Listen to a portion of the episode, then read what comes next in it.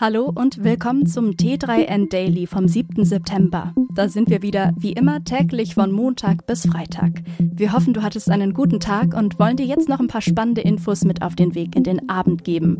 Heute geht es um den Startup Report 2022, die Neuheitenshow von Apple, Googles Antwort darauf, eine Testfahrt mit dem ID-Bus und Genmutationen im Blut von Astronauten.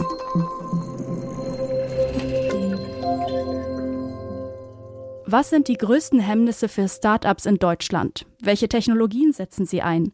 Wie blicken sie auf die Zukunftsthemen Web3 und Metaverse? Das sind einige der Themen aus dem neuen Startup Report 2022, für den 148 deutsche Tech-Startups vom Branchenverband Bitkom befragt wurden. Die Ergebnisse sind zum Teil durchaus überraschend. Eine Erkenntnis, die aber erstmal Hoffnung macht, Neun von zehn GründerInnen würden laut Studie mit den heutigen Erfahrungen wieder ein Start-up gründen. An anderen Stellen sieht es nicht so erfreulich aus. Fast die Hälfte der Start-ups empfindet beispielsweise den Mangel an Fachkräften in Deutschland als starkes Hemmnis. Differenziert blicken die befragten Start-ups auf die Themen Web3 und Metaverse. 57 Prozent glauben, dass Web3 das Internet verändern werde und eine Vielzahl neuer Geschäftsmöglichkeiten biete. Beim Thema Metaverse gaben das nur 40 Prozent der teilnehmenden Startups an, bei NFT lediglich 34 Prozent. Pünktlich zum Apple-Event hat sich auch Google mit neuen Ankündigungen zu Wort gemeldet und den Termin für sein Hardware-Event angekündigt. Pixel 7, Pixel 7 Pro und die Pixel Watch werden demnach am 6. Oktober 2022 offiziell enthüllt. Zudem will Google dann auch Neuigkeiten rund um das Nest Smart Home Portfolio ankündigen. Sowohl Googles Pixel 7 und 7 Pro als auch die Watch sind aber seit der Google I.O. Entwicklerkonferenz im Mai kein Geheimnis mehr. Denn der Hersteller hatte sein künftiges Pixel-Portfolio inklusive eines Tablets, das erst 2023 erscheinen wird, schon enthüllt. Zumindest das Design und wenige Details sind seitdem bekannt.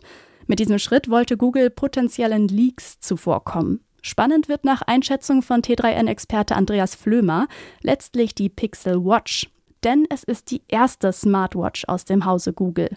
Es sei das erste Mal, dass wir die hilfreichen Features von Google und die Fitness-Expertise von Fitbit zusammenbringen, erklärt Google. Was passiert bei einer Reise ins All im Körper? Um das herauszufinden, hat ein Forschungsteam mehr als 20 Jahre alte Blutproben untersucht. Das Ergebnis? In den Stammzellen aller Astronautinnen fanden sich nach dem Flug ins All sogenannte somatische Mutationen. Astronauten arbeiten in einer extremen Umgebung, in der viele Faktoren zu somatischen Mutationen führen können, vor allem die Weltraumstrahlung, so Studienleiter und Kardiologe David Gukassian liegt die Häufigkeit spezieller somatischer Mutationen, die bei den Untersuchungen weiterhin ausgemacht wurden, über 2 Prozent, besteht ein erhöhtes Risiko, einige Krebsarten zu entwickeln oder Probleme mit dem Herz-Kreislauf-System zu bekommen. Genau diese Schwelle war bei den Tests allerdings nicht überschritten. Auch wenn die beobachteten Mutationen angesichts des relativ jungen Alters und der Gesundheit dieser Astronauten überraschend seien, so Gukassian. Der VW-Bulli ist eine der Ikonen der deutschen Automobilgeschichte. Dementsprechend groß war die Aufregung, als Volkswagen vor einiger Zeit mit dem ID-Bus einen elektrischen Nachfolger für den Bulli in Aussicht stellte. Inzwischen ist der ID-Bus tatsächlich zu haben, zumindest mit etwas Geduld, denn die Lieferzeiten sind beachtlich. T3N-Redakteur Caspar von Alwörden war einen Tag mit dem ersten rein elektrischen Kleinbus und Lieferwagen aus Europa unterwegs und sammelte dabei viele Eindrücke und Reaktionen von anderen VerkehrsteilnehmerInnen. Eines der Testergebnisse, der ID-Bus erinnert während der Fahrt eher an einen Pkw als an einen Transporter, selbst in der Cargo-Version. Für Rasa ist der moderne Bulli übrigens nichts. Bei 145 km/h wird abgeriegelt. Ausgeliefert werden die Fahrzeuge mit der ID-Software, wie man sie auch aus den anderen ID-Modellen kennt. Allerdings kommt der ID-Bus direkt mit Version 3.2, welche Plug and Charge und eine verbesserte Ladeplanung für Langstrecken liefern soll und per Over-the-Air-Update aktualisiert werden kann. Heute ist es endlich soweit. Um 19 Uhr startet das Apple-Event mit dem hübschen Namen Far Out. Wir sind natürlich mit einem Live-Blog für dich dabei.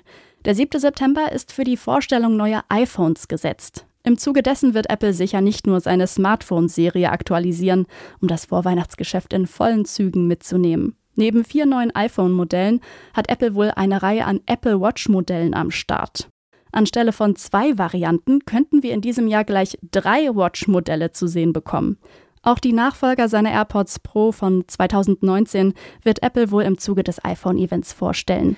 Bei den AirPods Pro 2 könnte der Hersteller den Stiel abschneiden und sie etwa wie Googles Pixel Buds Pro oder Apples Beats Fit Pro gestalten.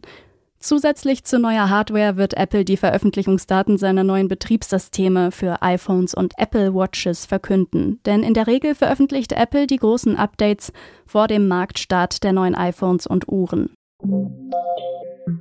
Das war's schon wieder mit dem T3N Daily. Noch viel mehr zu allen Aspekten des digitalen Lebens, des Arbeitslebens und der Zukunft findest du rund um die Uhr auf t3n.de.